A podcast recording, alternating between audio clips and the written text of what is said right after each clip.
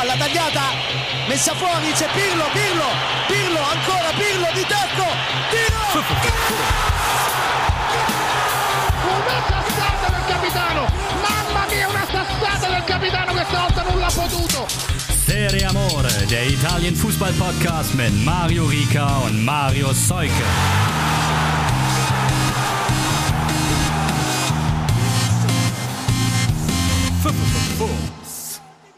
Ciao a tutti, hier sind die Serie Amore Podcast Sheriffs und begrüßen euch zur neuen Ausgabe rund um den italienischen Fußball.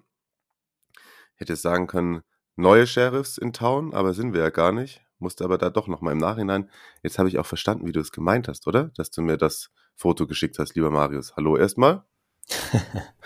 ja, das ist äh, alles äh, auf unsere Expertise im Fall Tiraspol bezogen. Genau. Zur, zur Einordnung, ich, ich, ich war am Samstag auf einer äh, Kostümparty und erste Hausparty seit, äh, seit Corona mal wieder. Und habe mich verkleidet als, also das Motto war äh, Horrorfilm-Charaktere und ich habe mich verkleidet als der Redneck-Killer aus Wolf Creek. Das ist Special Interest auf jeden Fall.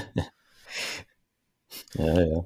Sehr gut, sehr gut. Ähm, ja, das, das können wir tatsächlich nochmal kurz ab, abhandeln. Marius hatte recht.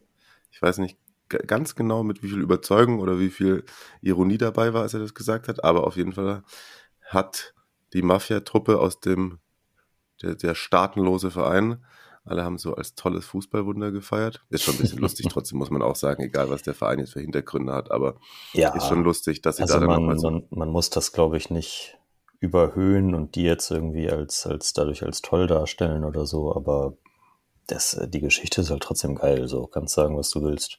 Ja, absolut, absolut, absolut. Ich habe danach nochmal nachgeguckt. Ich glaube, man hätte für 10 Euro Einsatz 220 Euro gemacht. Allein nur mit diesem einen Tipp. Damn. Tja, hat niemand mitgenommen. Aber für mehr solche Tipps, da müssen wir ein Patreon-Konto aufmachen. Dann könntet ihr, dann könntet ihr, würde euch Marius jede Woche sozusagen das Geld bringen, wenn ihr ihm als erstes Geld bringt. Aber ich glaube, dafür sind andere zuständig. Wir beschränken uns auf die, soweit es geht, ausgeprägte Expertise, was den Fußball angeht. Sonst so. Wir haben heute einiges vor, deswegen lass uns direkt reinstarten und lass uns mit einem äh, nachträglichen Geburtstagsglückwunsch in die Sendung gehen. Heute ist Montag, der 4. Oktober. Gestern ist Slatan Ibrahimovic 40 Jahre alt geworden. Also, Auguri, Auguri. Aguri, Aguri. Ich glaube, er hat sich selber wieder zwischenzeitlich wie ich nochmal geguckt, wenn man dann so googelt, Geburtstage am 3. Oktober und hat er sich besonders gefreut, dass er am gleichen Tag feiern kann wie Gerald Asamoah und Claudio Pizarro. Und, und Deutschland. Und ja, gut. Ich bin, da, ich bin tatsächlich, äh, ich bin, ich bin bei 9. November. Ich finde, der, der 3. Ja. Oktober, ich finde, ist falsch gelegt. Äh, kann, Ja. ich, kann ich mit um. Ja, oder? Aber Claudio Pizarro auch Grüße an der Stelle. Ja, natürlich, natürlich. Ja. Ich habe Wer tatsächlich. wer ist die größere Legende? Nein. Äh, Ja, die Frage stellt sich nicht. Ich habe auch sonst noch ein bisschen geguckt. Ich habe sonst leider keine so ganz, ganz großen mm, Namen noch gefunden. Aber ich glaube, Slatan ist mm, genug. Und du hattest äh, angekündigt mir gegenüber, dass du mal so reingehst und ein paar der ältesten Serie A-Recken aus der Geschichte raussuchst. exakt. Den hast du da so aufgetan. Slatan hat ja nicht gespielt gegen Atalanta gestern Abend, ne? So ist es. Ja. Das heißt, er, ist, er stand noch nicht mit 40 Jahren auf dem Platz, im Gegensatz zu 21 anderen Spielern in der Serie A-Geschichte. Und ich dachte, wir gehen mit einem kleinen Quiz rein. So, äh, wie viele der 21 errätst du? Okay, okay, aber noch, sag nochmal den Fakt. Entschuldigung, 21 Spieler, die. Mhm. Über 40 waren oder mindestens 40 Jahre alt waren und in der Serie auf dem Platz standen. Buffon, Klar. Zweitältester. zweitältester. Mhm. War Maldini auch schon so alt? Nee, oder? Hat er auch Warte, doch, er ist, er ist drin. Er ist drin, okay, sehr gut. Schon mal zwei. Fehlen noch 19. Tata Rushanu, der sieht immer so alt aus. Nee, der ist noch keine 40, oder? Der ist noch keine 40, Der ne? ist noch keine 40, aber der sieht immer so aus, finde ich. äh, wow, äh, Zanetti, Sie. ah, nimmt er genüsslich nochmal einen Schluck, der Marius. Grappa am frühen Morgen. Boah, ja, schwierig. Da, da, das würde, glaube ich, jetzt zu lang dauern. Okay, ich, Gib mir äh, ein paar ich, Tipps, gib mir ein paar Tipps, also vielleicht, vielleicht zwei noch. wir, haben ja, wir, haben, wir haben später noch eine kurze Sprachnachricht von Markus. Über diesen Namen wird er sich sehr freuen. Also äh, Totti natürlich. Klar. Ja, gut, da, das ist jetzt natürlich gut, dass ich das noch gesagt habe. War einer von den zwei Verteidiger-Jungs, Cannavaro, so alt? Weiß ich noch Nee? Cannavaro hat ja auch gar nicht in Italien seine Karriere beendet, oder? Aber der Bruder? Der auch nicht. Auch nicht. Ja, stimmt, okay. Ja, ja, Quatsch. Puh, ja, komm. Ja. Raus. Äh, Es, es fängt an, also es sind so vier, fünf dabei, die Slatan diese Saison wahrscheinlich noch überholt. Ähm, Mhm. Der ihm am nächsten ist Stefano Sorrentino, Ah ja, okay. Dann äh, eine Parma-Legende, aber leider bei Napoli sein letztes Spiel gemacht, Luca Bucci, auch Torwart, ähm, Sergio Pellissier, Ah, klar, ja. äh, Gianluca Chievo, oder? Pagliuca, ja, Pellissier, Chievo, genau. Oh, Sorrentino auch. Paljuka. Oh, Paljuka. hm. 2007 noch. Ne? Dann, äh, den kannte ich nicht, 1948 Carlo Reuzzoni. Auch wiederum Parma, 2014 Nicola Pavarini. Aus den 80ern Enrico Albertosi. Dann, der ist zwar alt, aber den kennt man natürlich, der große Silvio Piola. Mhm. 2018 einer, den du, glaube ich, irgendwie, irgendwie erinnere ich mich daran, dass du den ganz gern mochtest, äh, Albano Bisari. Mhm. Mhm. Dann äh, 2008 Daniele Balli, Empoli-Torwart damals. Dann kommen äh, die in der Reihe Totti, Zanetti, Maldini, die du genannt hast. Pietro Virchovot, den ich in meiner Sampdoria Squadra Eterna hatte damals. Ah, stimmt, irgendwo hatte ich den Namen schon mal gehört, wollte ich gerade sagen, aber überhaupt nicht mehr auf dem Schirm. Weltmeister 82, aber auch 2000 halt noch auf dem Platz gewesen, dann mit 40 Jahren. Dann äh, Billy Costa Curta, zwei Jahre vor Maldini. Mhm, okay, ja. Dino Zoff natürlich.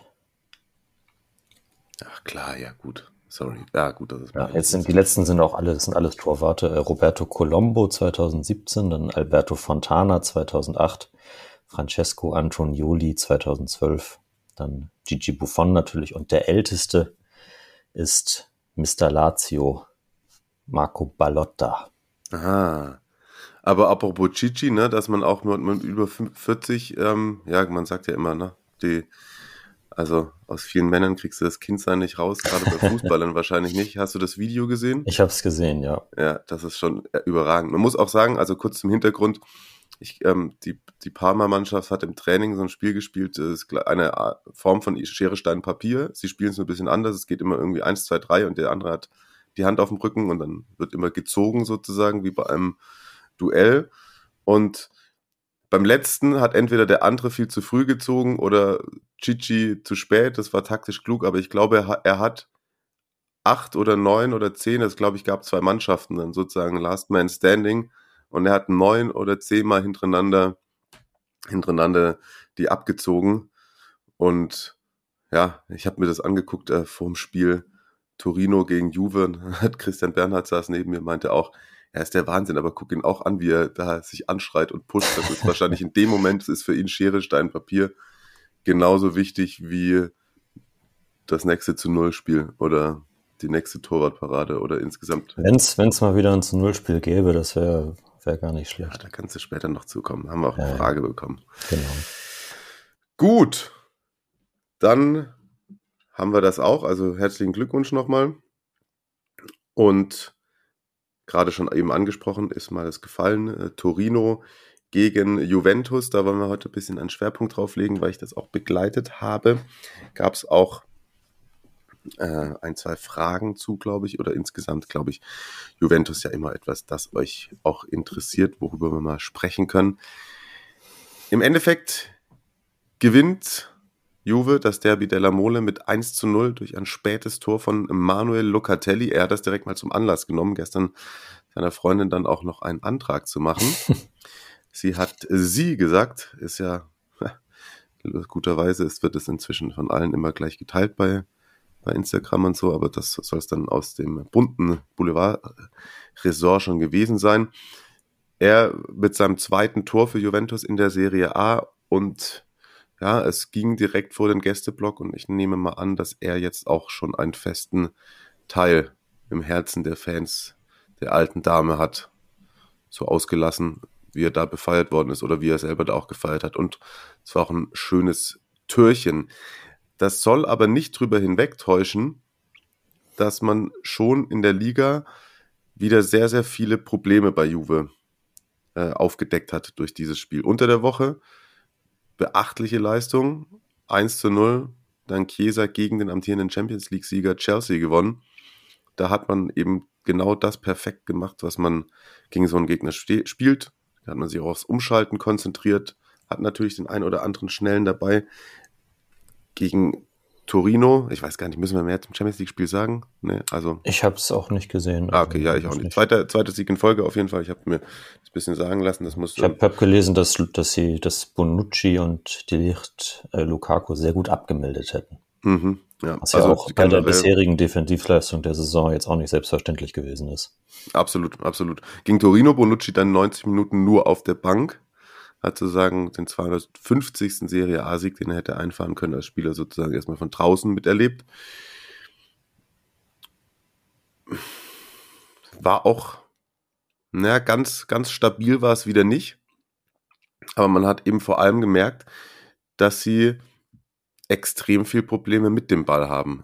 Gegen eine Juric-Elf, die angezündet war. Von Anfang an, die sind draufgegangen, die haben keinerlei Raum für Entfaltung gelassen und man hat bei Juve schon gemerkt, wie ich finde, dass da ganz krass die, die Lösung, ja, die spielerischen Lösungen am Ball fehlen. Zwar gab es in der zweiten und in der vierten Minute noch ganz aussichtsreiche Chancen, danach kam aber gar nichts mehr und das hat nur Torino gespielt. Und das als kleiner Fakt hinzu, der das vielleicht nochmal unterstreicht, die Gelegenheiten in der Anfangsphase, wo auch Mois Ken in, ähm, involviert war, waren eben keine Abschlüsse aufs Tor. Und somit hat Juventus das erste Mal, seit diese Daten aufgezeichnet wurden, das ging los in der Saison 2004, 2005, keinen einzigen Schuss aufs Tor abgegeben in der ersten Halbzeit. Wahnsinn.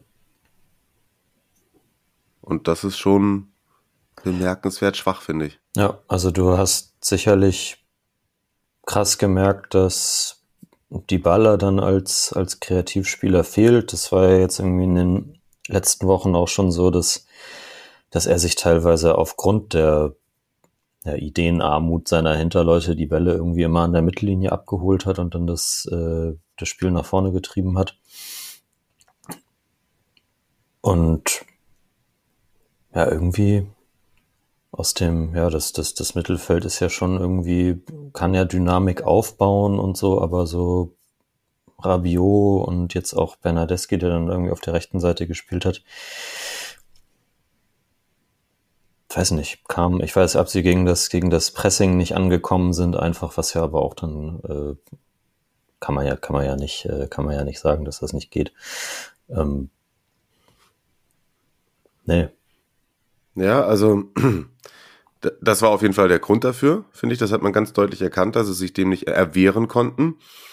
Und sie haben zwischendurch auch mal, war es dann ein, ein, ein 4-4-2 auch, wo Bernardeschi dann vorne oder dann war er mal draußen und Käser ist sozusagen neben Mois kennengespielt, dann haben sie es wieder ein bisschen umgespielt, umgestellt. Also sie haben da versucht, auch mal variabel zu sein, aber es hat ganz, ganz lange gebraucht, bis da auch mal wenn sich Umschaltgelegenheiten gegeben haben, dass sie die gut und stringent vortragen konnten, weil wie du hast den Namen gerade auch schon gesagt, Rabiot, der bekommt eh relativ viel ab, auch in den letzten Wochen von Juve-Fans. Hat mir über weite Strecken des Spiels eben auch nicht gefallen, weil es dann ja auch Gedankenschnelligkeit dann ab und an gefehlt hat. Und die hatten, den, den stand immer schon direkt jemand auf den Füßen. Das kann aber auch natürlich immer eine Chance sein, weil wenn du gedankenschnell genug bist, dann kannst du da super schnell die erste Kette überspielen oder so. Aber die waren so angezündet, auch Torino. Es ist ein bisschen ärgerlich, es ist in der Saison auch schon jetzt dann zum dritten oder vierten Mal passiert, dass sie ganz spät Punkte haben liegen lassen. Da hat dann Christian Bernhard auch gesagt, dass, weil ich die Kraftfrage gestellt habe. Und ja, das ist bei dem Tor, das dann fällt, ist es genau das. Es ist das erste Mal entsteht bisschen Raum zwischen den Ketten in der Schlussphase.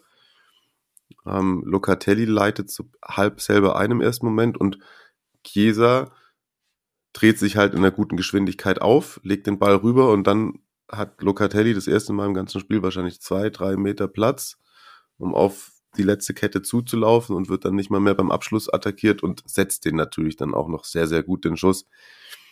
Aber das kann tatsächlich ein Problem für die Juric-Mannschaft werden, dass da insgesamt immer so eine hohe Intensität da ist. Sobald du da einmal dann von deinem normalen Fußball abweichst und vielleicht dich mal kurz ein bisschen tiefer stellst, haben sie kurz nach der Halbzeit auch gemacht. Da hatte auch Juve eine sehr gute Phase. Da hatten sie dann eben Glück, dass sie die überstanden haben.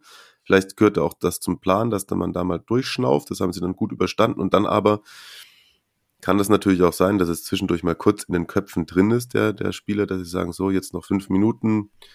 Und man hat schon auch gesehen, dass Torino auch anhand der Wechsel von Juric hat man gesehen, dass sie mit dem Punkt zufrieden gewesen wären. Und genau in dem Moment sticht dann Juve zu. Ja, ist dann vielleicht auch in einem anderen Spiel gegen einen anderen Gegner reicht dann das, äh, das Powerplay, was sie teilweise gespielt haben, vielleicht eben auch um ein bis zwei Tore zu schießen und dann dadurch dann den Sieg mitzunehmen. Das hat jetzt gegen Juve halt nicht gereicht. Und insofern, also ja, Punkt wäre auf jeden Fall mindestens verdient gewesen für Torino. Auch finde ich eine, auch eine beachtliche Leistung. Ja, auf jeden Fall, auf jeden Fall. Jetzt bei, bei, bei Juve fällt, fällt mir gerade noch ein, so, das, wo du meintest, wegen variabel spielen und so, das, ich, ich finde immer so bei, bei der Konstellation an Spielern, die sie da jetzt auch im, im Spiel jetzt auf dem Platz hatten, müsste das eigentlich möglich sein, weil ja auch, also die offensiven Chiesa, Bernadeschi und Ken, die bringen ja alle auch so spielerisches Potenzial mit oder vielleicht auch so bisschen spielmacherisches Potenzial, sag ich mal. Also die, die können ja auch alle einen Pass in die Tiefe spielen und wenn, wenn man da ein bisschen rumrotiert und eben dadurch auch die Dynamik von Leuten wie Locatelli und McKenny oder auch Rabiot, der kann das ja auch nutzen würde und dass die da mal vorne reingehen und die anderen sich fallen lassen. Also ich bin ja, ich sag das ja immer, ich, ich kann ja nicht Taktik und so, aber man denkt, bei dem Spielermaterial müsste das irgendwie möglich sein. Doch, ich finde, das sind auch gute Beobachten. Beobachtungen. Verstehe ich gar nicht. Warum, warum, warum kannst du, kannst du keine Taktik? Wer, wer sagt das? Ich. Ach so. ja, nee, das stimmt schon. Wobei ich auch sagen muss, dass ich Mois kenne, den ich übrigens richtig ausspreche. Ich habe es mir nochmal versichern lassen. ich habe auch eine nette Nachricht bekommen bei Instagram. Weil es ist so, so ganz höflich. Hallo, ich habe eine Frage an Sie. Warum sprechen Sie den Stürmer von Juventus falsch aus? Na gut, das ist ja immer, immerhin mal die, die Netiquette gewahrt. Ne? Also man, ja, ja. man kennt das ja auch von, von diversen Kommentatoren, die dann immer die, die Nachrichten veröffentlichen und dann irgendwie sagen, ja, hier ist ein Video vom Spieler, wie er seinen Namen selbst ausspricht und ja. ist dann trotzdem egal für die Leute.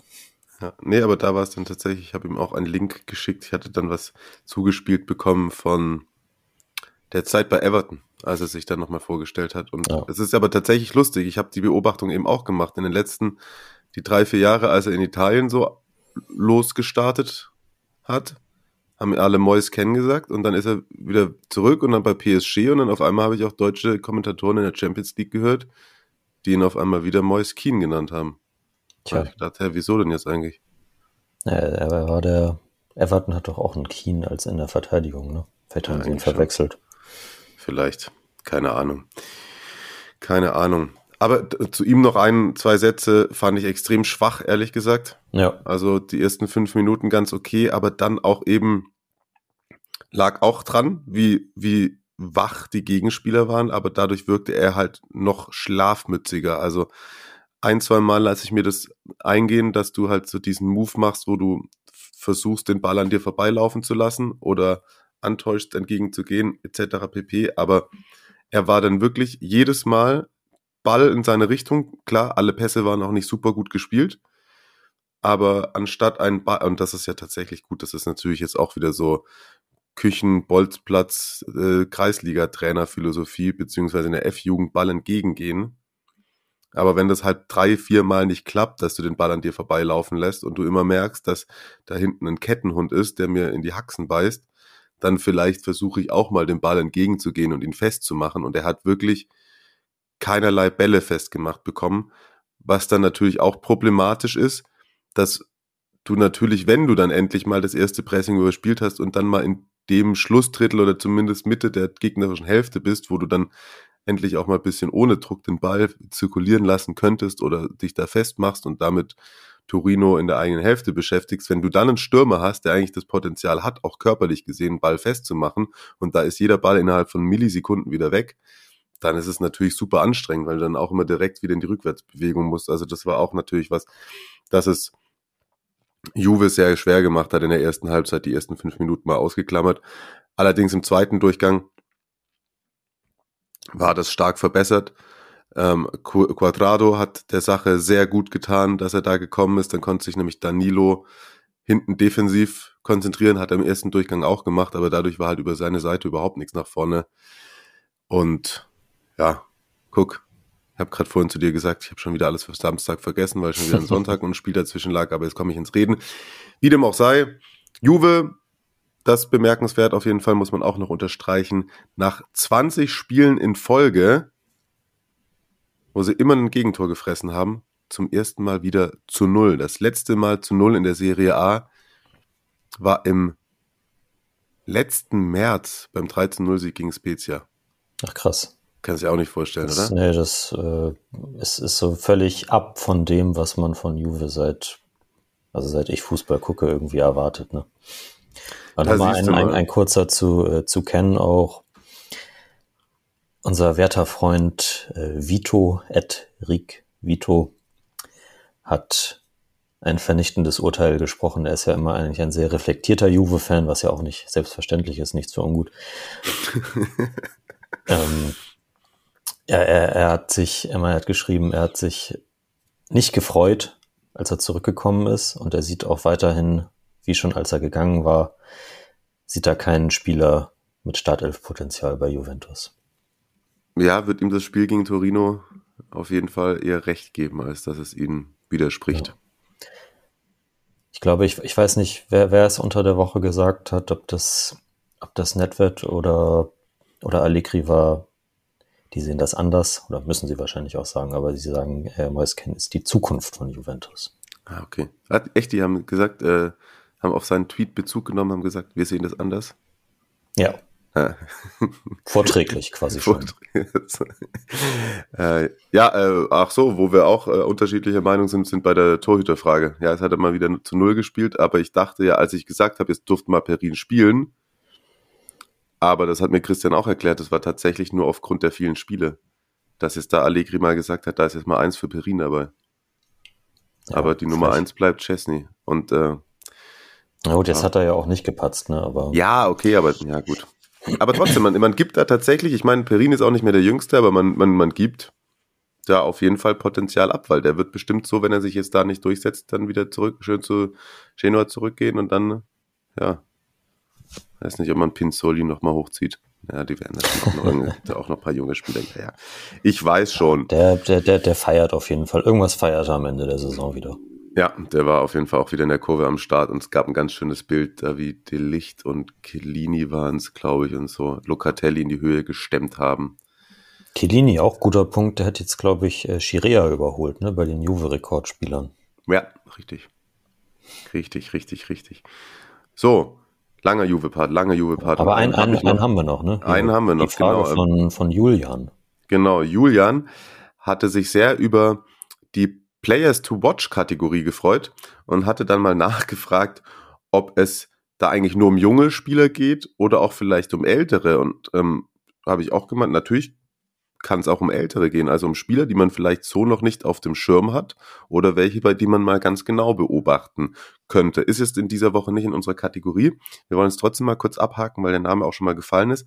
Er hat gesagt, er findet Federico Bernardeschi so unter, under, underrated. Uh, gerade nach dem, was er gestern für ein Spiel gemacht hat, damit hat er sich auf uh, die Chelsea-Partie bezogen. Jeder gegen ihn ist gegen ihn, weil er keine Tore schießt, aber das ist ja nicht unbedingt sein Auftrag. Er arbeitet sehr viel und ackert, bis er umfällt.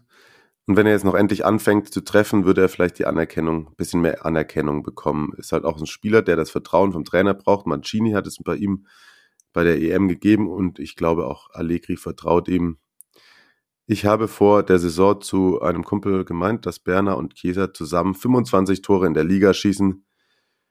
Das klingt vielleicht bis dato etwas unrealistisch, aber nach seiner Ansicht haben die zwei sehr gutes Potenzial gemeinsam. Ich sag mal so, wenn es zusammen 25 Tore werden sollen, dann muss Chiesa auf jeden Fall 20 machen. Mindestens. Und ich fand Bernardeschi lange sehr overrated. Er sagt jetzt underrated. Ich finde, das ist eine ganz interessante Personalie. Er hat schon einige Sachen angesprochen, die tatsächlich wirklich sehr, sehr wichtig ist. Auch wenn er ja schon zu den Älteren gehört. Das meinte auch Christian im Live-Kommentar, dass er schon einer ist, der das Vertrauen spüren muss. Und jetzt hat er davon ein bisschen mehr. Also, das ist wirklich, glaube ich, einer, der das braucht und der, der wissen muss, was er für einen Auftrag hat und es war schon so, ich glaube, deswegen habe ich ihn auch als overrated aus meiner Sicht eingeschätzt eine Zeit lang, dass er natürlich schon ganz viel Vorschusslorbeeren auch bekommen hat. Bringt natürlich Tempo, guten linken Fuß, körperlich ist er da und da so vor vier Jahren auch schon so gesagt. Und dann bist du schnell dabei, dass du sagst, ja, wann kommt denn da jetzt mal was Anständiges? Und dann ist er auch in der Zeit, auch, auch noch unter Allegri, aber auch unter Sari, ist er halt durch die Gegend geschoben worden mal hier, mal da. Klar, er ist auch vielseitig. Aber ich glaube, als er gerade noch ein bisschen jünger war und da hat man dann ihm vielleicht auch irgendwann dann eben nicht mehr so vertraut dann hat er sich selber auch nicht mehr vertraut, dann hat er wahrscheinlich selber irgendwann gar nicht mehr gewusst, was mache ich hier eigentlich, wo soll ich hin, was ist mein Auftrag und ich, ja, du wolltest noch was sagen. Zum einen, dass, also er kann natürlich nichts dafür, dass Juve 40 Millionen für ihn bezahlt hat und ich glaube, dass das schon, es gibt ja immer, es gibt ja immer so Spieler, einige stecken so eine Ablöse easy weg, das, das kann kein Problem. Andere, für andere ist das schon, denkt man auf jeden Fall von außen eine Belastung. Und bei ihm wirkte das jahrelang, finde ich, eher so. Und ich stimme absolut zu, dass er auf jeden Fall das Vertrauen braucht und dass man das auch spürt, wenn er es bekommt, wie er dann auf dem Platz agiert.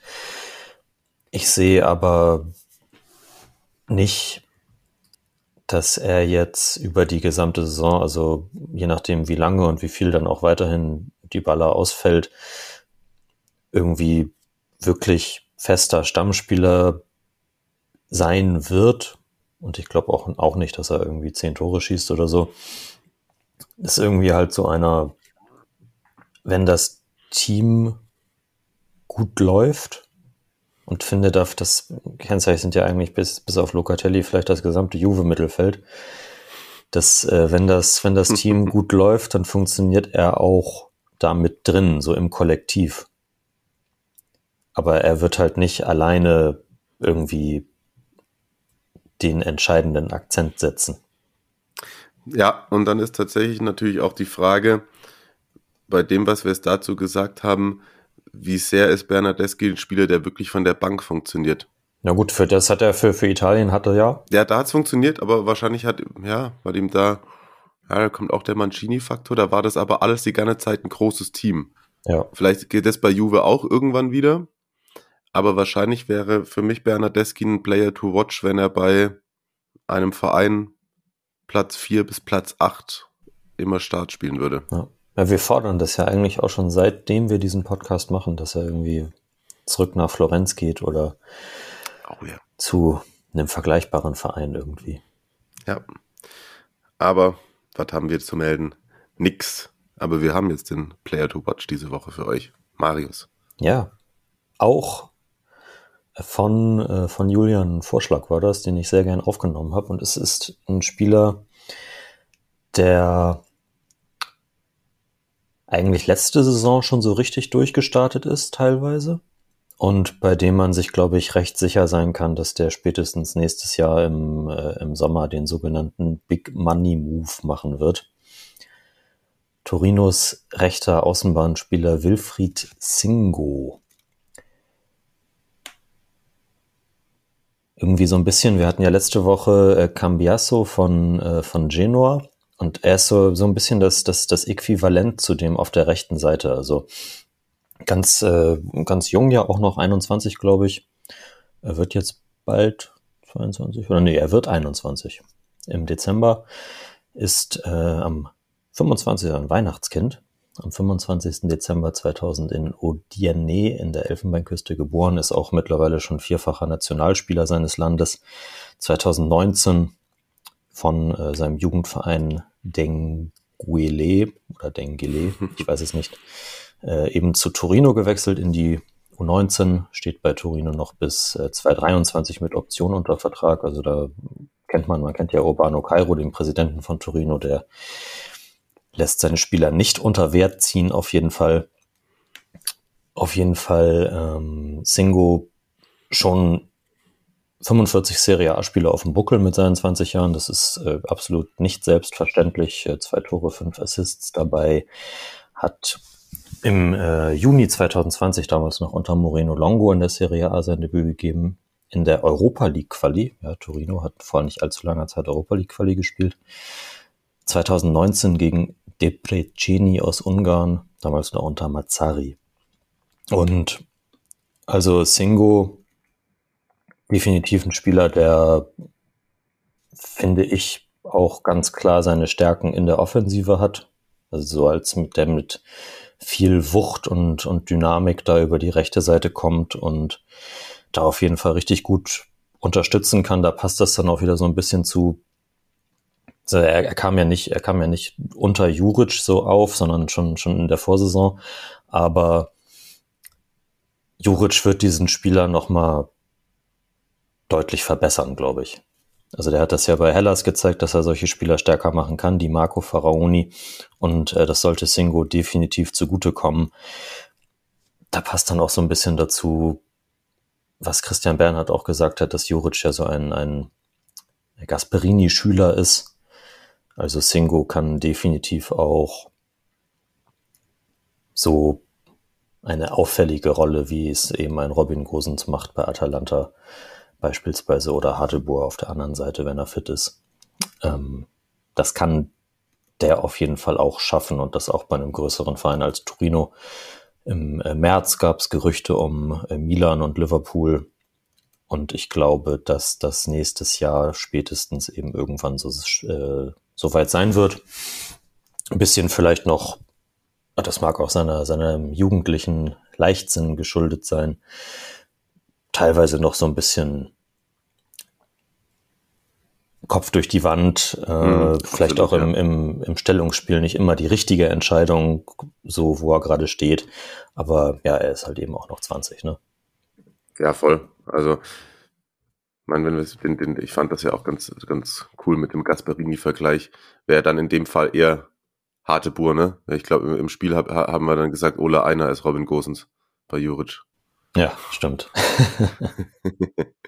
ja, das stimmt. Ich gucke gerade mal. Dein Arbeitgeber datiert den aktuellen Marktwert auf 7 Millionen.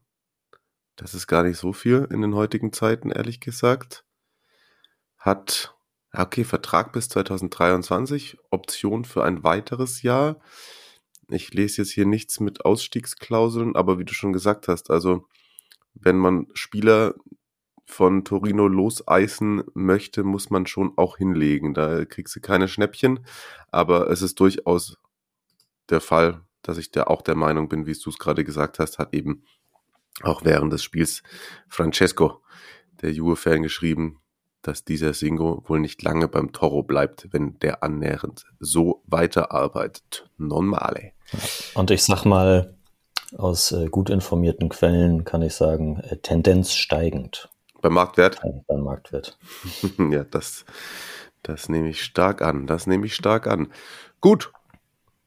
Da haben wir wieder viel erfahren. Also, das ist auch eine, wir haben auch gemerkt, der hatte schon ähm, auch ein paar Serie A-Spiele auf dem Buckel. Wir kommen euch hier nicht immer mit Namen, die ihr bestimmt noch gar nicht gehört habt, aber ich finde es immer wieder spannend und es war eine ganz gute Anregung aus der Community, wie ich finde. Diese Definitiv. Kategorie. Danke dafür nochmal. Gab, gab, auch, gab auch schon noch zwei, drei andere Vorschläge, die, äh, die arbeiten wir dann in den nächsten hm. Wochen auf jeden Fall auch ab. Vielen Dank dafür und immer weiter.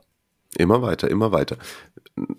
Wir müssten eigentlich nur noch rausfinden, eigentlich, mich, das Einzige, was mich stört, ist, dass die Kategorie einen englischen Namen hat. Ich glaube, dass, dass, dass Francesco auch letzte Woche oder so schon mal einen möglichen italienischen Namen genannt hat. Okay. Gucken, ob ich das noch finde. Ja gut, das könnten wir ja sonst auch off the record mal besprechen und dann müssen ja. wir fast uns überlegen, ob wir, ich liebe ja unsere Jingles. Ich bin ja. immer Freund davon, wenn wir mehr Jingles bekommen. Absolut. Absolut. Das wäre doch auch irgendwas, was ich hier, wäre, was ich hier einbürgern könnte. Na, während du mal ein bisschen so schaust, haben wir einfach mal jetzt kurz die Zeit, auch mal ein bisschen durchzuschnaufen, denn, gerade vorhin ist es schon gefallen, unser ganz verehrter Zuhörer Markus, ich weiß gar nicht, ob der heute zur Arbeit gegangen ist oder ob der ähm, nach dem Frankfurt-Sieg bei den Bayern einfach durchgemacht hat. Glückwunsch an dieser Stelle an die SGE. Oh Gott, das habe ich wirklich gesagt. Na gut, aber ja. Aber genau, Markus, so zurück zum Thema. Ihr habt ihn kennengelernt auch als passionierten Trikotsammler, aber nicht nur Trikotsammler, er weiß, was abgeht in der Welt der Trikots. Eine verrückte Welt und, obwohl die Saison läuft, gibt es nochmal Neuigkeiten, spannende Dinge, Sachen, die mir auch so noch nicht klar waren. Und deswegen hören wir jetzt Markus und seine Trikotwelt. Wäre eigentlich auch eine Kategorie, ne? Ab dafür. Ciao a tutti und hallo, liebe Serie Amore HörerInnen. Hier ist mal wieder Markus, euer Mann für sinnloses Wissen rund ums Thema Trikots mit einem kleinen Update ähm, zur jüngsten Trikot-Ranking-Folge.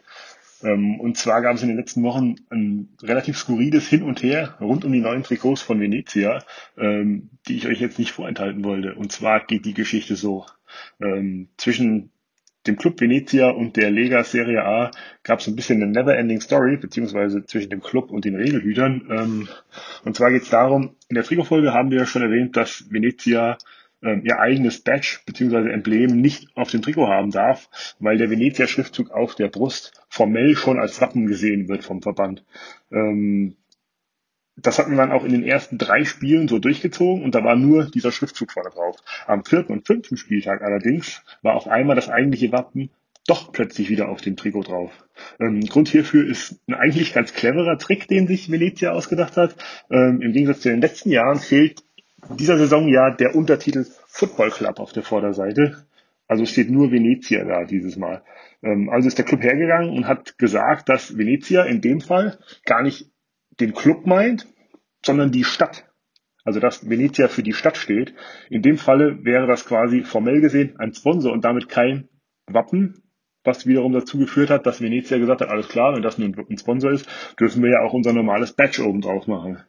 Um das zu unterstreichen, hat man dann den Schriftzug kurzerhand überarbeitet, der vorne drauf ist. Ähm, der war eigentlich einfarbig und der Verein hat Folgendes gemacht. Er hat dem, dem Schriftzug ein Wasserzeichen verfasst, auf dem die Zahl 1600 zu lesen war. Hintergrund ist der, dass Venedig äh, in diesem Jahr 1600-jähriges Stadtjubiläum feiert. Und um das quasi zu unterstreichen und um das Argument zu unterfüttern, dass man das ja als Werbung für die Stadt zu betrachten hat, hat der Club das gemacht. Ging auch zwei Spieltage lang gut. Ähm, Danach hat der Club allerdings äh, von sich aus verkündet, dass er das Wappen bzw. den Löwen äh, doch nicht wieder auf sein Shirt nehmen will, beziehungsweise dass er den wieder runternimmt. Diesmal aber endgültig und für den Rest der Saison.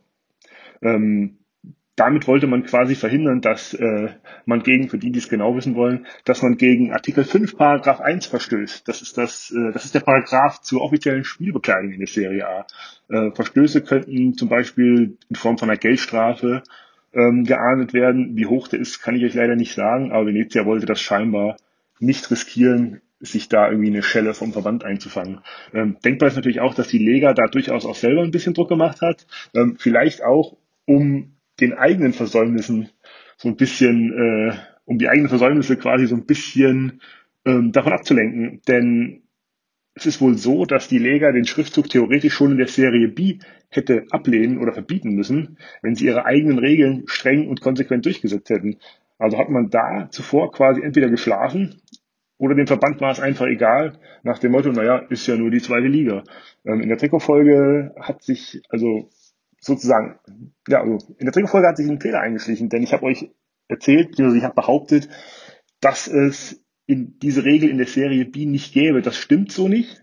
Ähm, die Regel gibt's schon. Sie wurde halt nur von der Liga letztes Jahr, beziehungsweise in den letzten, in mehreren letzten zurückliegenden Spielzeiten nicht quasi konsequent äh, vollstreckt oder angewandt. Ähm, das sei nur der Richtigkeit halber hier nochmal erwähnt. Ähm, kleine Korrektur zu der besagten Trikotfolge. Was übrigens in allen Fällen auf dem Venezia-Trikot fehlt, ist diese kleine grün-schwarz-orangene Trikolore, die mittig auf der Brust sitzt. Das ist ein Detail, das die Liga von, von vornherein abgelehnt hat, was auch abgelehnt bleibt. Das gibt es allerdings nach wie vor auf den Fan-Trikots für den Fall, dass noch irgendjemand eins ergattert, weil die mal wieder ausverkauft sind. Was ja durchaus für das Marketing des Clubs spricht. Ja, so äh, kam es dazu, dass Venezia erst drei Spieltage ohne Badge gespielt hat, dann zwei Spieltage mit und jetzt mittlerweile sind wir wieder dabei, dass wir ohne spielen werden. Und so soll es laut Club, wie gesagt, auch bleiben. Mal sehen, ob sie sich nächste Saison, so sie denn in der Klasse bleiben, was Neues überlegen, aber wir lassen das mal alles auf uns zukommen. Dann haben wir noch ein paar kurze Meldungen für euch. Ähm, Shoutout zum Beispiel an die Fiorentina. Die haben ja diese Saison vier neue Trikots präsentiert, die ja auch beim Ranking ziemlich gut weggekommen sind. Violett, Weiß, Gelb und Rot.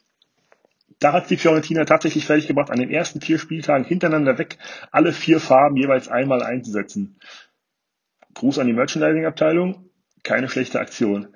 Dann hätten wir noch ein kleines Update zu Udine. Ähm, die haben gegen die Roma den Balken hinter ihrem Ausrüsterlogo wieder verschwinden lassen. Wir hatten das in der Folge, glaube ich, erwähnt, dass die Spieler das Trikot quasi, diesen, diesen mintfarbenen Schriftzug ähm, mit einem weißen Balken hinterlegt hatten für die bessere Erkennbarkeit. Da haben sich wohl offensichtlich relativ viele Fans darüber beschwert, weil das halt auch einfach scheiße aussah. Das hat der Club dann jetzt, zumindest wie es, wie es scheint, ähm, wieder rückgängig gemacht und jetzt nur noch quasi diesen mintfarbenen äh, Schriftzug auf ihrem schwarz-weiß gestreiften Trikot drauf. Mal sehen, ob es so bleibt oder ob dies wie Venezia wochenweise wechseln. Wir werden das mal für euch beobachten. Ähm, auffällig war übrigens auch, dass der Torhüter von Udine in dem Spiel das viel zitierte blaue, azurblaue ähm, Auswärtstrikot getragen hat, was eigentlich für die Feldspieler gedacht ist, weil es da wahrscheinlich irgendwelche Kollisionen mit anderen Farben oder anderen Trikots, Schiedsrichtertrikot, keine Ahnung was gab. Jedenfalls hat der Torwart da im Feldspielertrikot gespielt. Ähm, was haben wir noch für euch? Ah, für unseren Green Affin Mario hätte ich noch ein kleines, einen kleinen Hinweis. Ähm, check mal das neu präsentierte Torwart-Trikot von Torino. Das ist äh, grün in grün, also zwei verschiedene Grüntöne. Sieht ziemlich cool aus und das könnte durchaus deinen Geschmack treffen.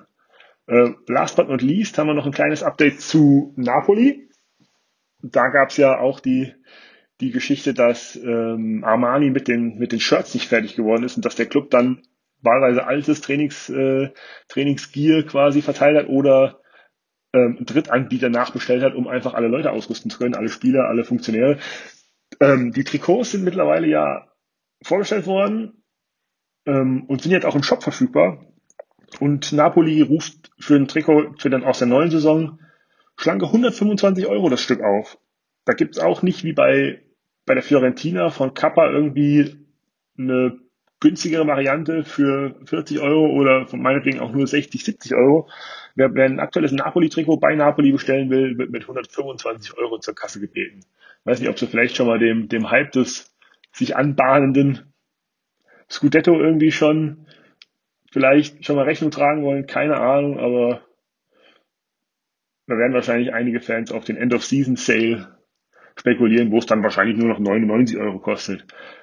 Äh, dazu sei allerdings auch erwähnt, wer sein neues Trikot beflockt haben möchte vom Club, also keine Ahnung, Insigne, Ossiman, Manolas, Zielinski, wer auch immer, ähm, Trikotflock ist in den 125 Euro zumindest schon dabei. Also wenn, ein, wenn jemand jetzt als Fan einen Flock abruft, kriegt er den in die, ist der in den 125 Euro mit drin. Wenn man es natürlich nicht weglässt, wird es auch nicht billiger. Also die 125 Euro sind so oder so weg. Da wünsche ich allen Napoli-Fans schon mal frohes Sparen. Euch noch viel Spaß mit der Sendung und den zwei Jungs noch ganz viel Spaß damit euch zu erzählen, was es so alles Neues gibt. Habt eine schöne Zeit. Bis zum nächsten Mal. Ciao, ciao. Ja, vielen Dank, Markus. Das ist wirklich, muss man immer sagen, informativ, aber auch immer nah am Fan. Service-Charakter. Könnt ihr euch auch immer mal äh, ihn, ihn, fragen. Er weiß auf jeden Fall immer bestimmt, wo es am meisten Prozente gibt, wo man gerade Trikots günstig erwerben kann. Da ist Markus eine Bank. Folgt ihm auf Twitter unter at sounds to move ist der Handle. Ja, habe ich richtig gesagt. Und jetzt haben wir schon so viel gequatscht und haben trotzdem noch ganz, ganz viel, was besprochen werden will. Milan, da sind wir wieder beim Geburtstagskind, gewinnt 3 zu 2 bei Atalanta und stellt den eigenen Vereinsrekord ein. 19 Punkte zu diesem Zeitpunkt in einer Spielzeit hatte man zuletzt in der Saison als man auch Meister wurde und die Jahreszahl, die ich mir aufgeschrieben hatte, war 2011, oder?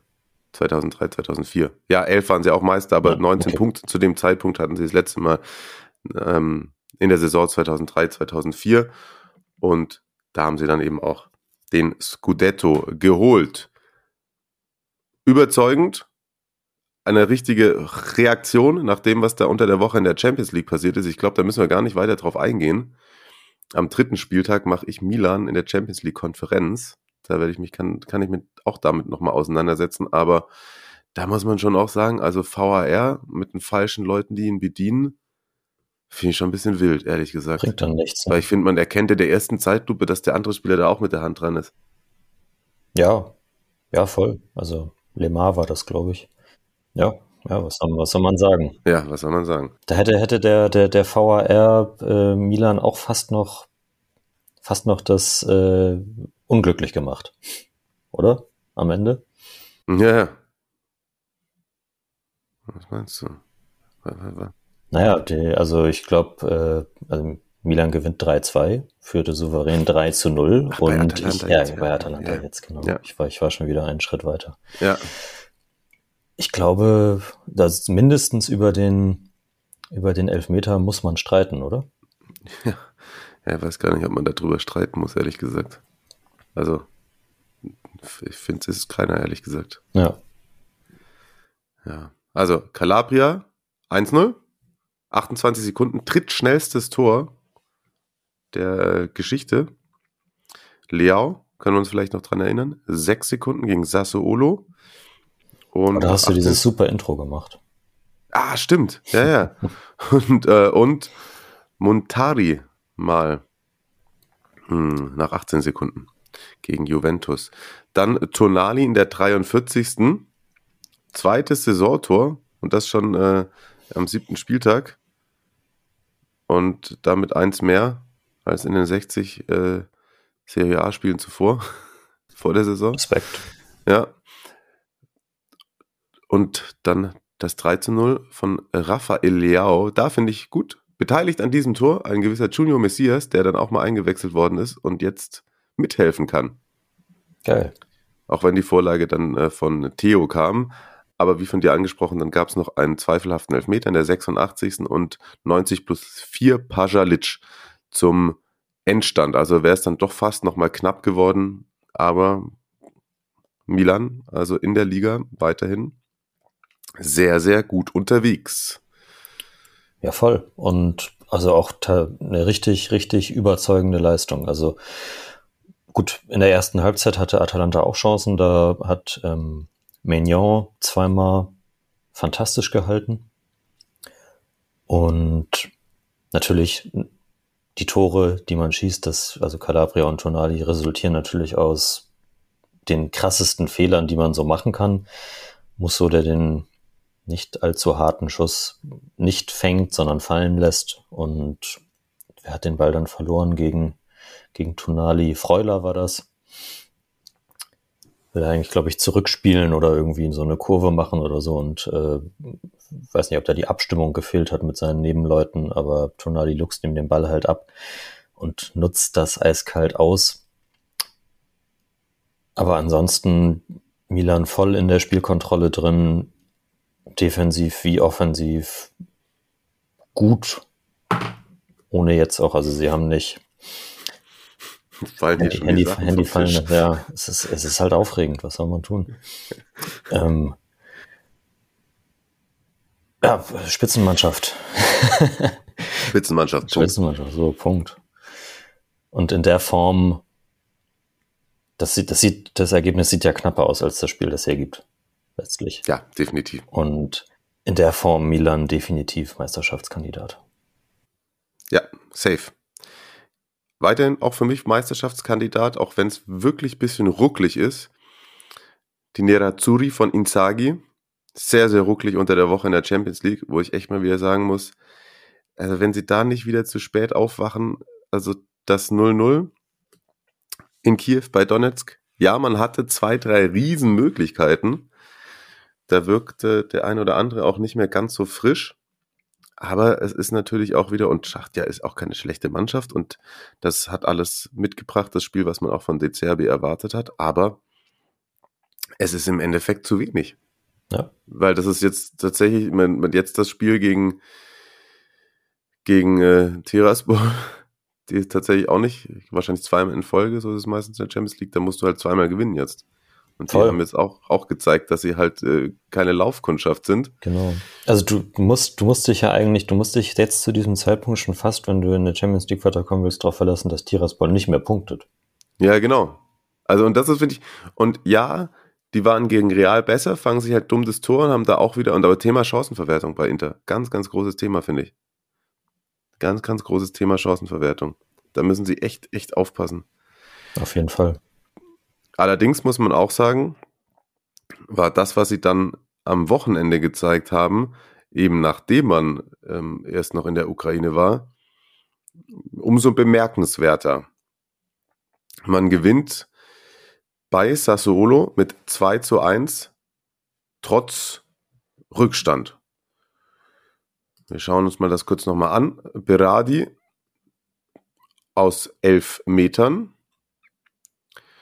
und in der ersten Halbzeit war wirklich Inter wieder völlig crap. Also, also Inter war richtig schlecht in der ersten Halbzeit, finde ich, beziehungsweise Sassuolo war, war richtig, richtig gut.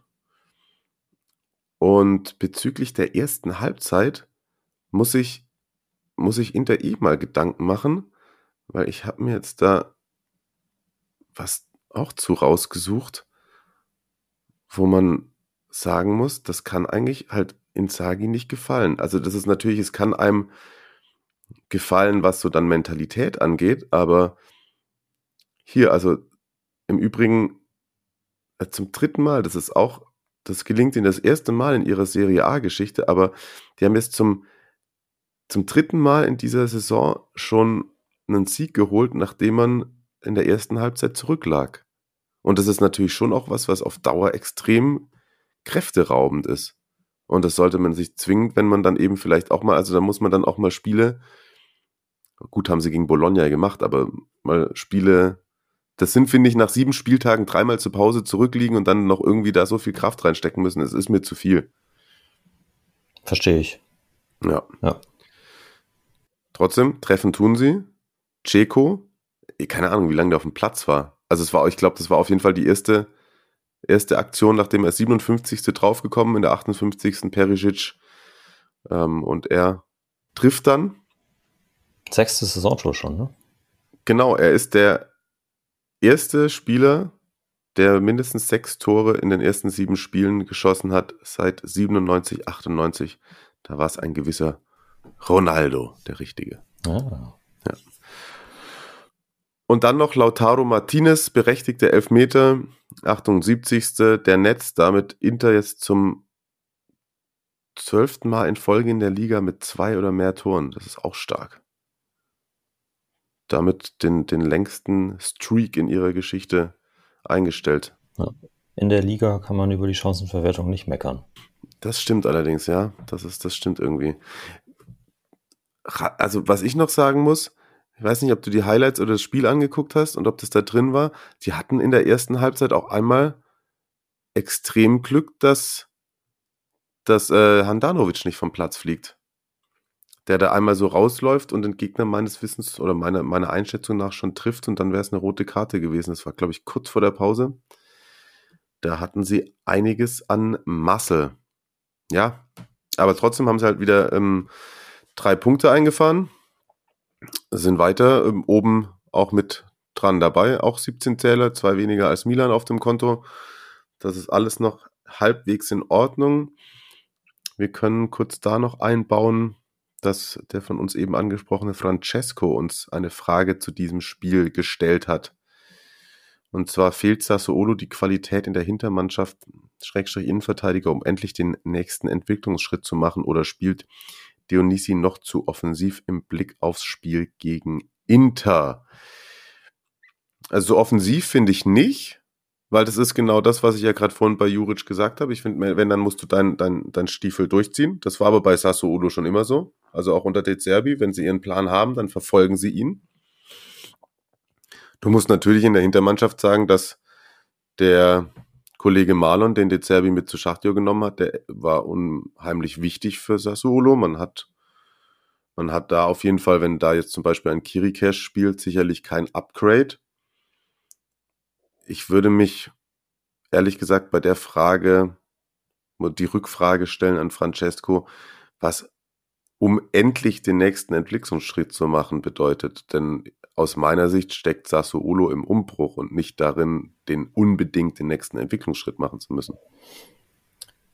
Das wäre jetzt unter, also wäre De Zerbi geblieben, wäre es sicherlich so, dass man, dass man dann hätte sagen müssen, jetzt diese Saison müssen sie jetzt in die Europa League einziehen oder so vielleicht mal. Das wäre dann der nächste Entwicklungsschritt gewesen. Aber ja, jetzt mit eben neuem Trainer, teilweise neuem Personal, muss ja auch bedenken, dass neben Marlon eben auch Locatelli abgegeben worden ist, der auch für den Defensivverbund da sehr wichtig gewesen ist.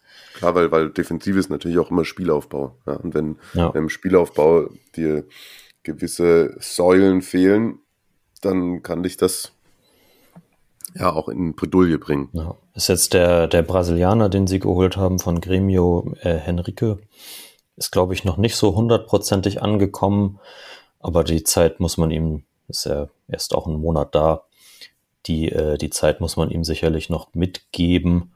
Und auch wenn Sassolo jetzt in der Tabelle gerade nicht so super rosig dasteht, glaube ich, auch so wie sich das so halbwegs anlässt unter Dionisi, muss man sich jetzt nicht die größten Sorgen machen, auch wenn es natürlich stimmt, dass das defensiv teilweise nicht immer hundertprozentig sattelfest ist. Und ich finde auch, dass die Doppelacht aus, wer war das jetzt, äh, Lopez und Fratesi, sicherlich nicht die defensiv stärkste Unterstützung für die Innenverteidigung ist. Also da wurde schon das Augenmerk darauf gesetzt, diese Umschaltmomente zu erzeugen, um Inter dann Nadelstiche mitzugeben. Hm. Ja. So ist es. Und bevor wir so ganz kurz den Rest vom Schützenfest zumachen, haben wir schon noch ein, eine Partie, finde ich, über die man kurz nochmal oder einen Verein, über den man ein bisschen länger sprechen sollte. Siebter Sieg im siebten Spiel. Sie machen einfach weiter, wie sie wollen.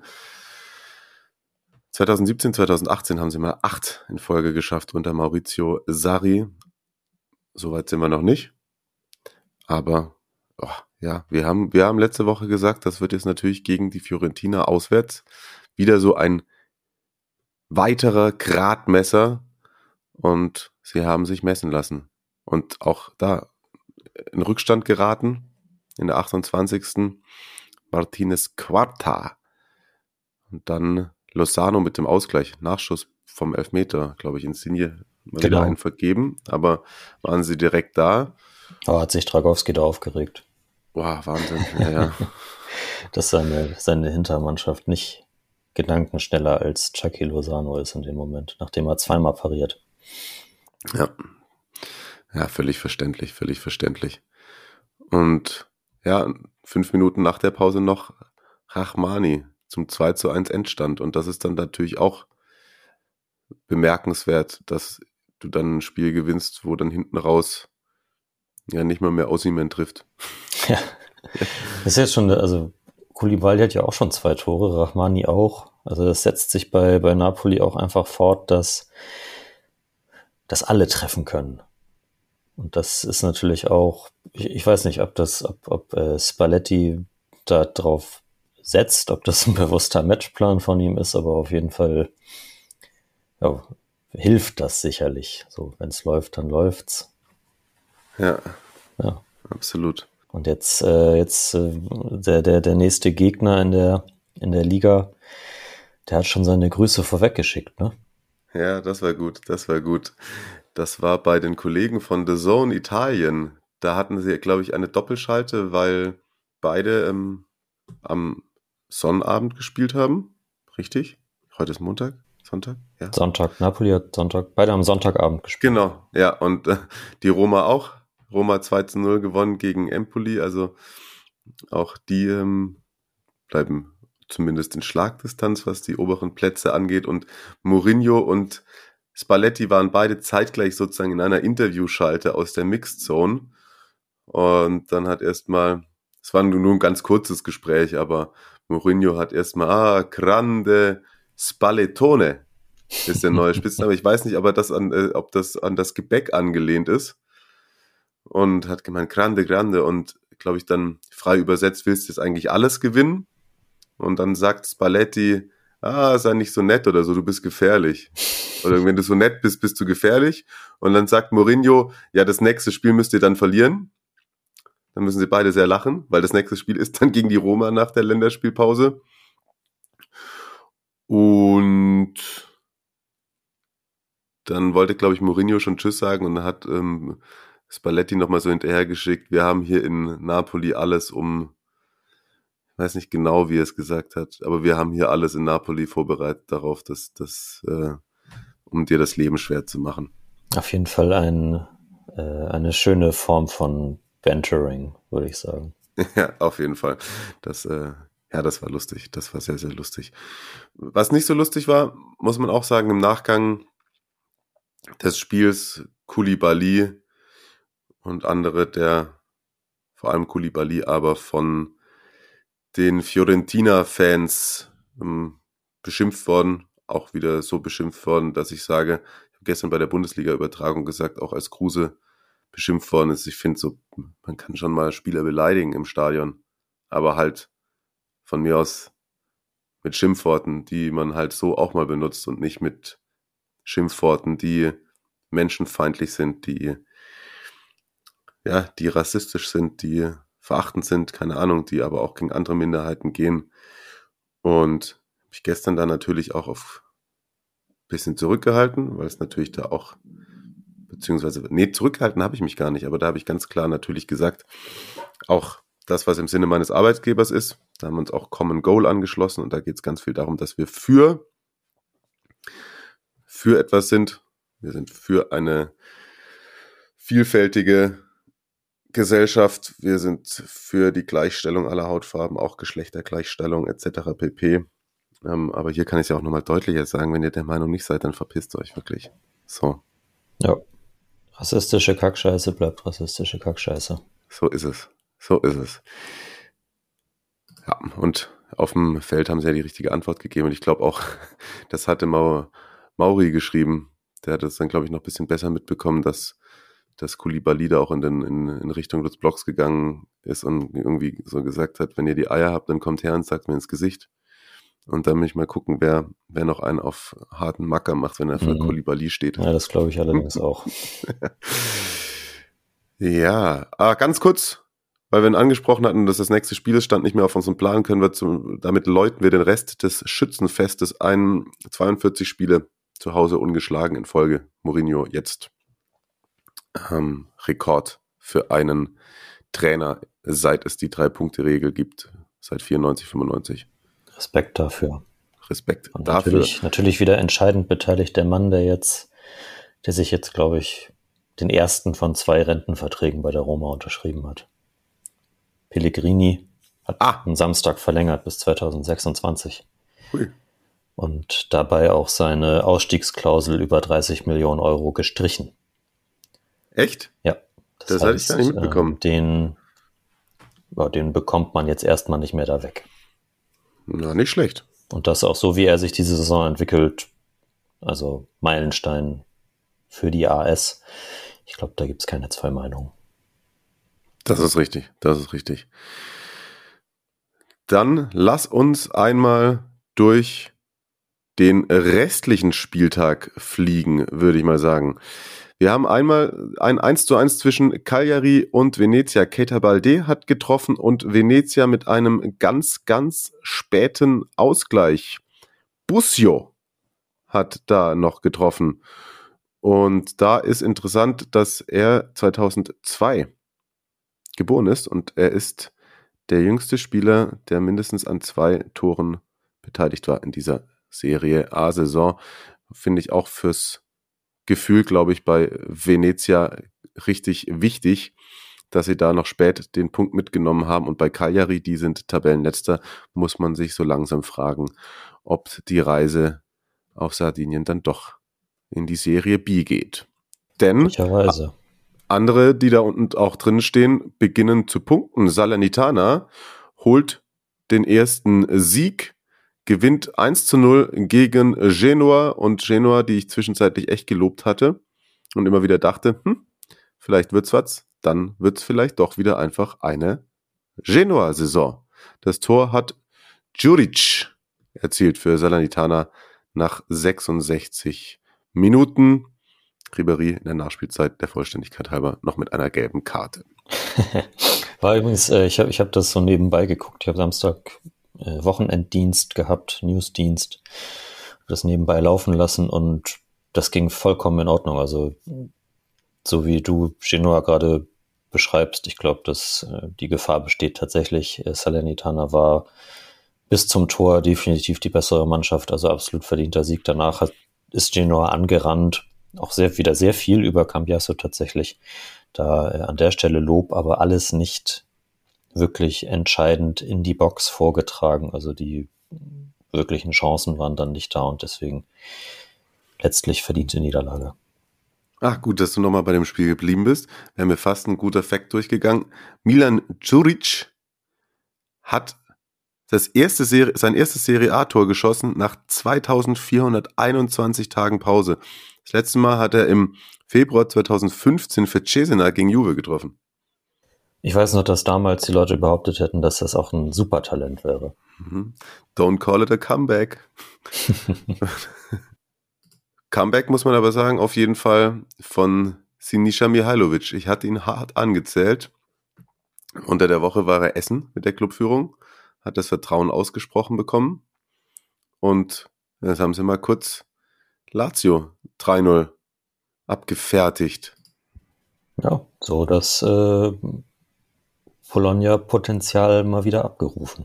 Und Ja. dann, wenn die Mannschaft dann ins Rollen kommt, dann kann da eben auch mal so ein Ergebnis bei rauskommen. Und da ist es dann tatsächlich auch so, dass ja mit TAT oder wie ausgesprochen wird und Hickey auch wieder zwei Verteidiger getroffen haben. Also da ist auch nicht der volle Fokus irgendwie nur auf, auf äh, Barrow und die anderen Offensivjungs da, sondern da macht dann auch die ganze Mannschaft mit und Michailovic kann ja auch durchaus schön Offensivfußball spielen lassen.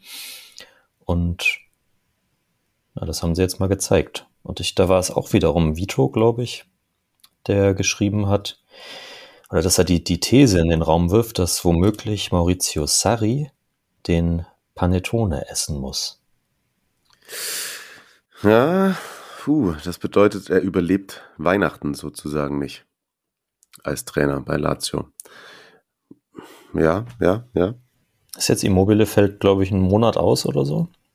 Ja, nicht Das ist schon ein harter Schlag dann. Nicht gut für Kicktipp bei mir, muss ich sagen.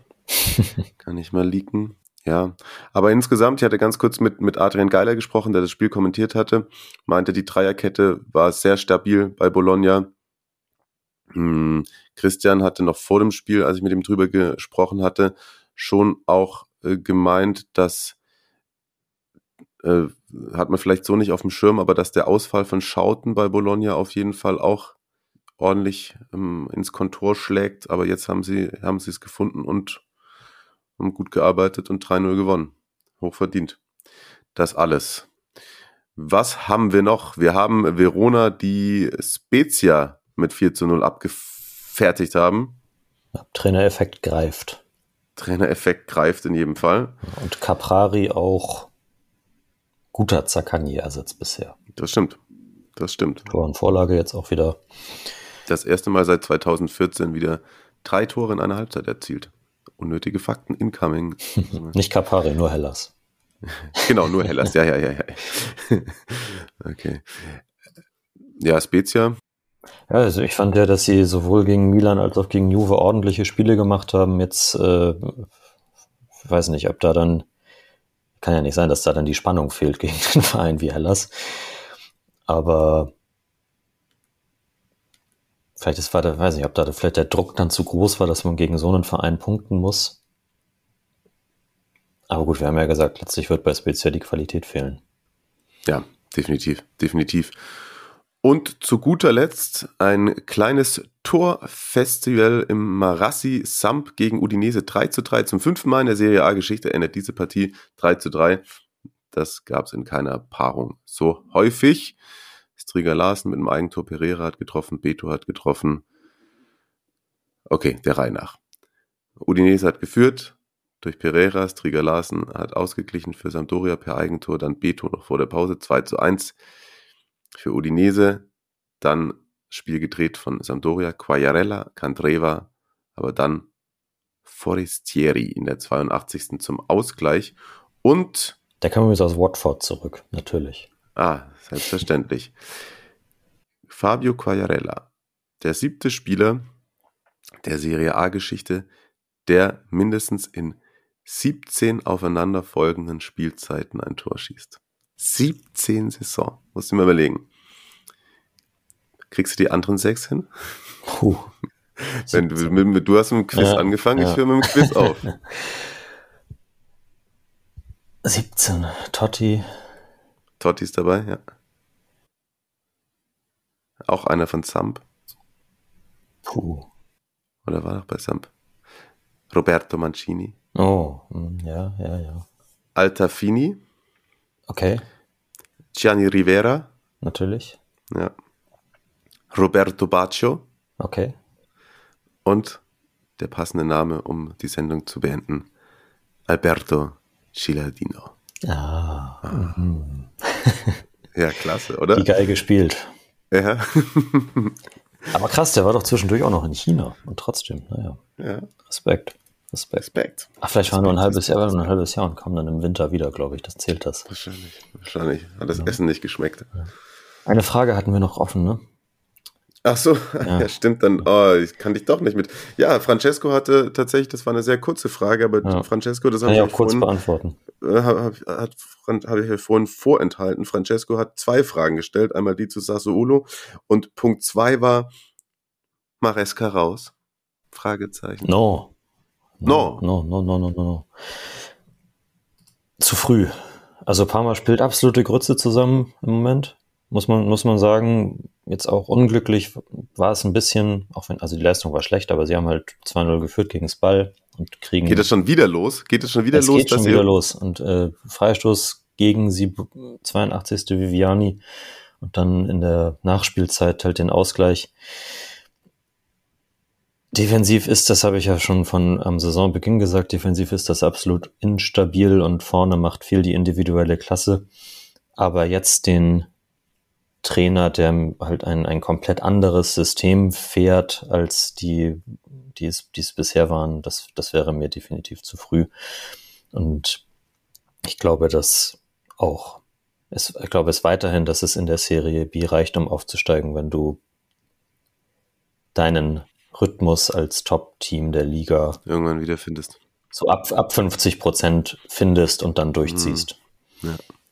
Theoretisch kannst du dann noch als Top-Team, ich meine, wir sagen mal, es ist, es ist Platz 12, neun Punkte, klar, vier Spiele in Folge nicht mehr gewonnen, aber es ist halt auch nur ein Punkt Rückstand auf Platz 8, der ja dann schon wieder für die Playoffs reichen wird. Eben, eben. So, wir machen halt ein bisschen. Dann haben wir wenigstens was zu quatschen im Sommer. So sieht's aus. Dann, wenn ihr die ganzen Playoffs von Anfang an bis zum Ende durchzieht.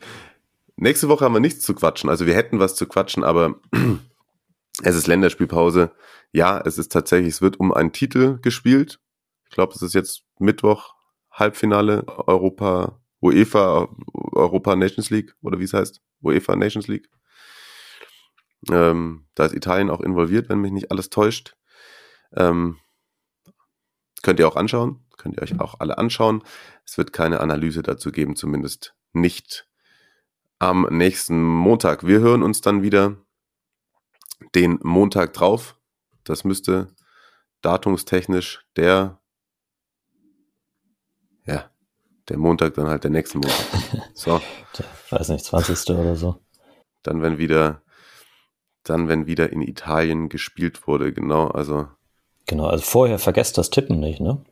ja, 18. ist es, ne? Vergesst das Tippen 18. nicht. Da gibt es auch ein Montagsspiel. Ja, vergesst das Tippen auf keinen Fall. No Pirlo, Also- no Party. Im Moment auf Platz 1 mit Oh! 118 Punkten. Will angegriffen werden. Der will angegriffen werden. Ich weiß jetzt übrigens auch, wer es ist. Aha. Das ist ähm, der geschätzte Kollege Stefano, der auch schon mal bei uns zu Gast Aha. in der Sendung ja, war. Auf jeden Fall ein Experte. Das hat man Das damals schon gemerkt und dann sieht man es jetzt auch wieder. Grüße an dieser Stelle. Genau, vergesst nicht zu tippen. Der nächste Spieltag ist der achte. Da besprechen wir dann unter anderem so Spiele wie Lazio gegen Inter, Napoli, Torino, Juve, Roma. Hä, hast du nicht gesagt, dass äh, Napoli gegen Roma spielt? Tja. Mourinho hat das gesagt. Das ist das übernächste. Hm. Tja, okay. Ich glaube, Mourinho muss genau wie wir ab und an mal seinen Terminkalender ein bisschen besser checken. So sieht's aus. Aber hey, mir ist das egal. Er wird es auch im Griff haben. So, Marius, danke dir. Schöne Länderspielpause. Ebenso, ebenso. Wir können ja trotzdem mal schreiben. Ich glaube, Meld dich, wenn du Sorgen hast. Mhm. Wünsche, Anregungen etc. pp. Auch gerne, wie immer, Bewertungen. Ihr wisst das. Marius, gesund, ihr auch. Macht euch eine schöne Zeit. macht's gut. Ciao, ciao.